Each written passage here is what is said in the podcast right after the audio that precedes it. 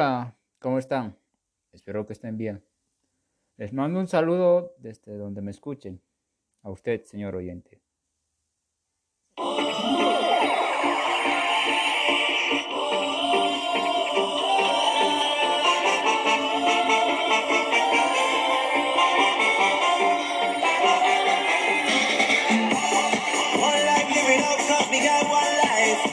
Mi nombre es Daniel Hinojosa Mamani, más conocido como Daniel HM.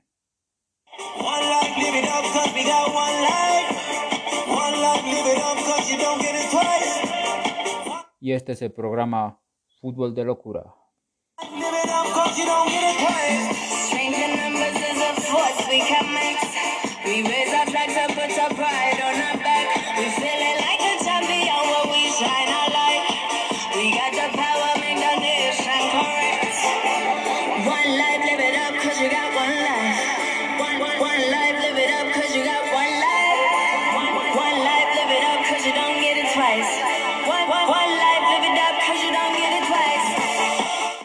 Sean bienvenidos al primer podcast de Fútbol de Locura.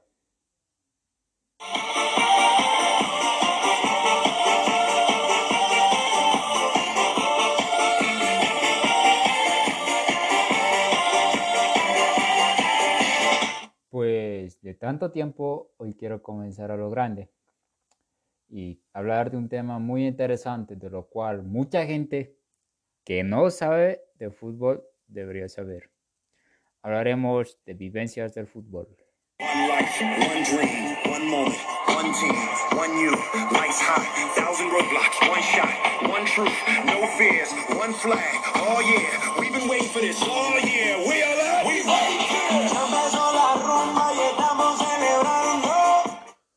El tema del Mundial 2018. Todo el mundo que me le la mano, vivos. Bueno,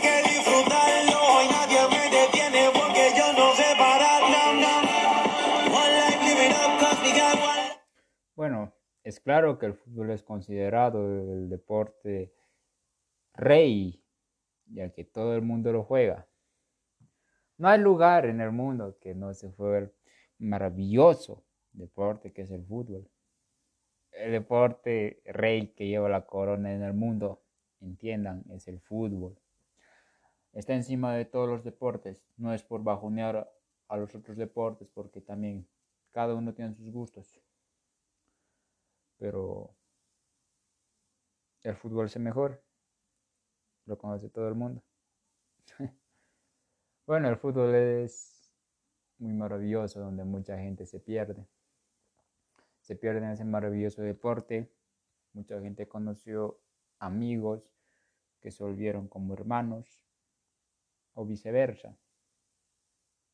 Hermanas o familia y así el fútbol une muchas cosas, mueve a la sociedad de alguna u otra forma, ya sea económicamente o sentimentalmente. Es increíble que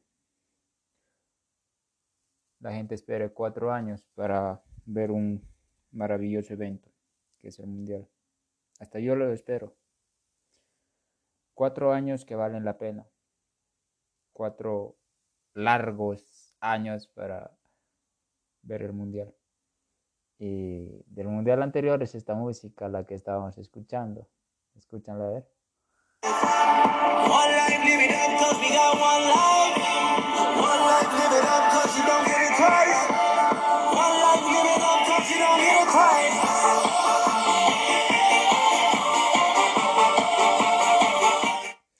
Por eso mismo, yo considero que el fútbol es la vida. El fútbol es como la vida y el fútbol es la vida. Espero que me entiendan.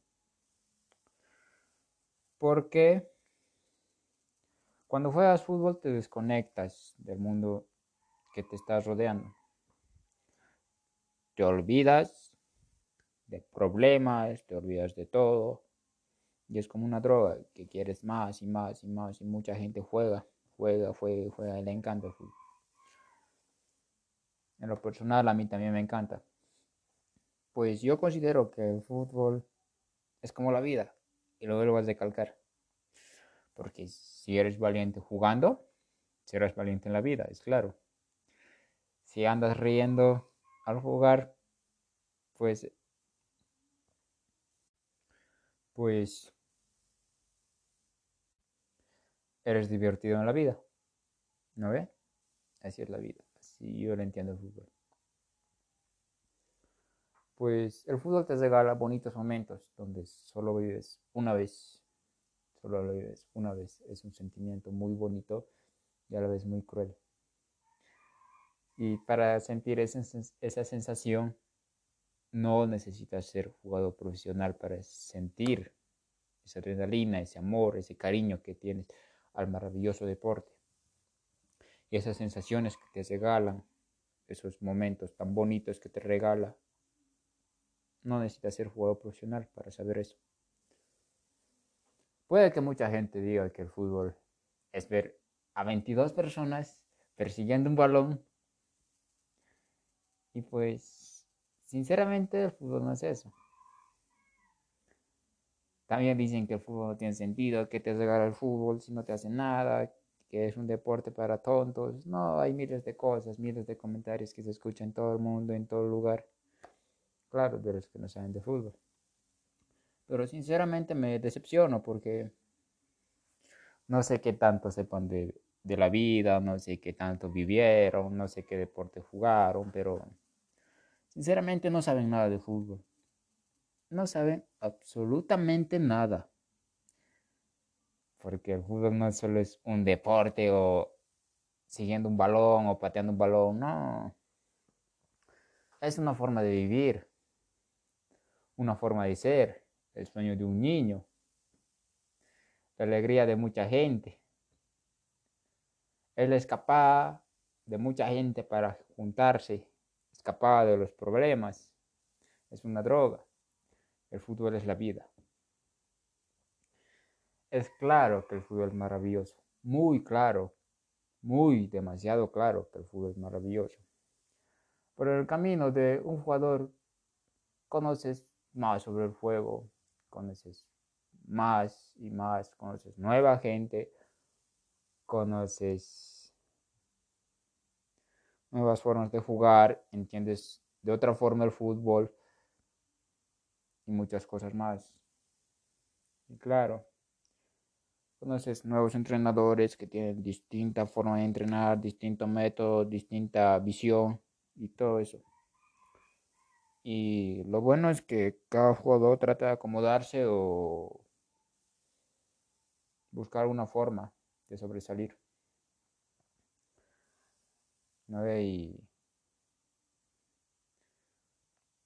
mucha gente dice que que el fútbol simplemente es un juego, no. Hay muchas formas de demostrar que no es solo un juego.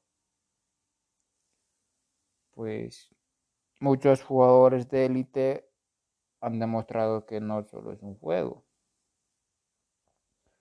Porque me refiero que la mayoría que empezó a jugar jugó en canchas imaginarias, se puede imaginar jugó en las calles. Y la mayoría tiene el privilegio de decir, yo comencé a jugar en la calle. Yo comencé a jugar en arcos imaginarios. Me refiero a arcos imaginarios. Cuando colocaban dos piedritas o dos mochilas cuando ibas a, a, la escuela o otros que te comentaban que yo iba a jugar con los zapatos nuevos que mis padres me regalaron y después de jugar Llegaba a casa me hacía regañar y me daba una paliza que valía la pena porque el momento que les regaló el fútbol, nadie los va a volver a regalar. Y esa paliza es pequeña, demasiado pequeña, ¿no? Y pues la mayoría de los jugadores que son jugadores de élite son de lugares humildes son de lugares abandonados que nadie los conocía hasta que aparecieron ellos. Son de lugares donde nadie podía imaginar que había futuro. En pequeños niños que tenían un sueño, que empezaron a jugar por diversión y al final lo volvieron la necesidad de poder triunfar en lo que más les gusta, en lo que más les apasiona. Porque no tenían que comer, tenían que ayudar a sus padres económicamente. No tenían ni siquiera para comprarse unas chuteras o un balón de fútbol. Un claro ejemplo de Marcelo, de Brasil. No tenía una pelota y le dijo al vendedor, présteme la pelota cuando sea juego profesional, te la voy a devolver. O se lo va a pagar, mejor dicho. Y ahora mire, considerado el mejor lateral izquierdo del mundo. Y hay muchos ejemplos. Cristiano Ronaldo, un claro ejemplo, donde su mamá le quería abortar porque ya no tenía que comer, pero la le salió mal a su mamá. A ver, y muchas cosas así. Algunos por cumplir una promesa, como Pablo Dybala de Argentina.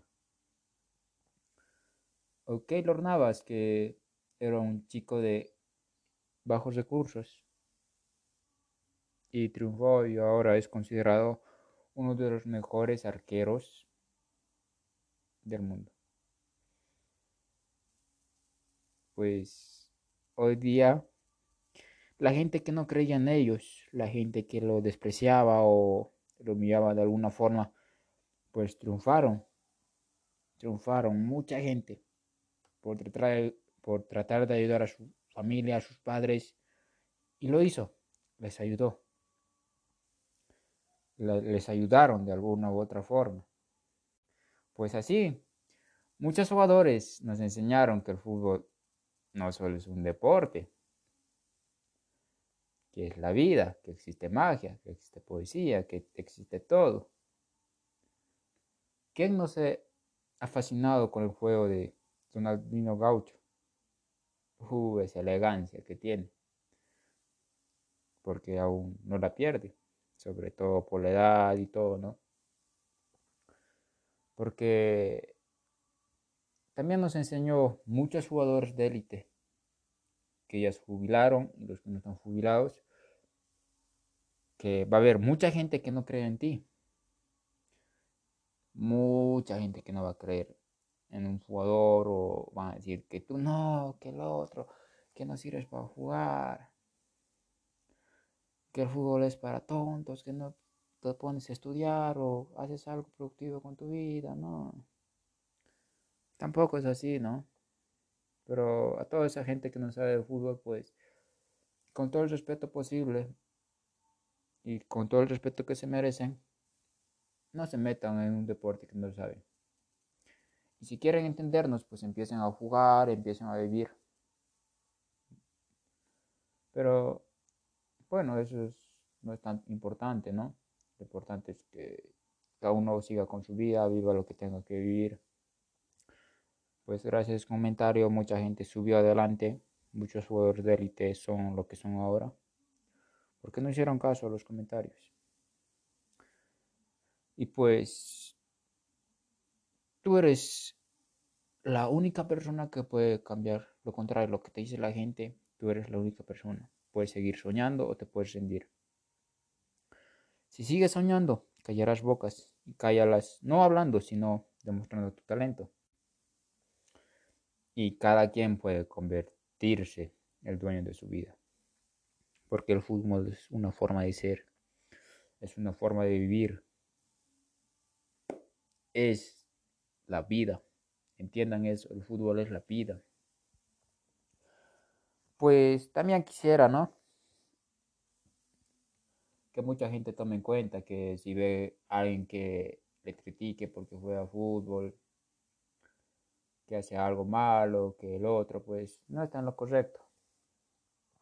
No está en lo correcto.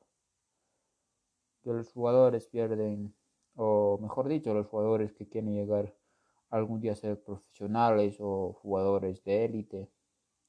Dejan muchas cosas. Dejan a, dejan a su novia, por ejemplo. Se pierden cumpleaños, se pierden fiestas, mientras otras personas se andan tomando bebidas, se van a fiestas. Ellos no. bueno, los jugadores de élite, ¿no? O sea, dejan todo eso, empiezan a entrenar, empiezan a entrenar y de alguna otra forma tratar de ayudar a su familia, pues la pierden. Yo pienso eso, pues la pierden, no pasa mucho tiempo con su familia, más se pasa un tiempo en la cancha y también es un sacrificio. Si alguna vez pues busquen el comentario que dijo Cavani sobre ser profesional o fútbol. O el fútbol, ¿no? Búsquenlo en internet y sabrán, ¿no? De qué habla. Pero quiero que entienda usted, señor oyente. El fútbol tiene sentido. Es parte de la vida, es parte de ser de una persona. Es lo que le caracteriza. Hay mucha gente humilde y mucha gente que no lo es. Pero el fútbol es la vida. Y con esto terminamos.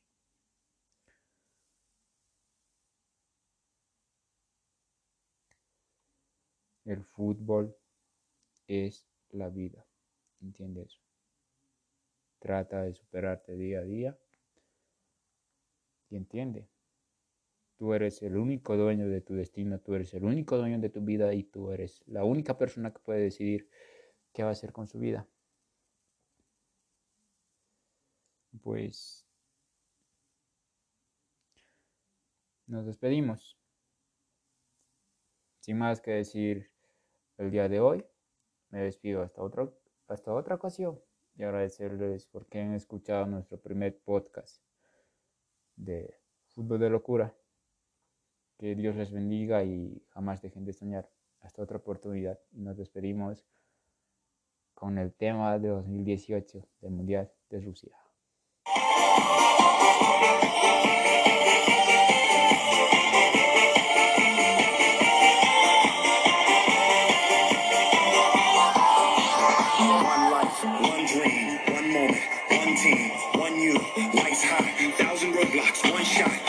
Truth, no fears, one flag. Oh yeah, we've been waiting for this. Oh yeah, we are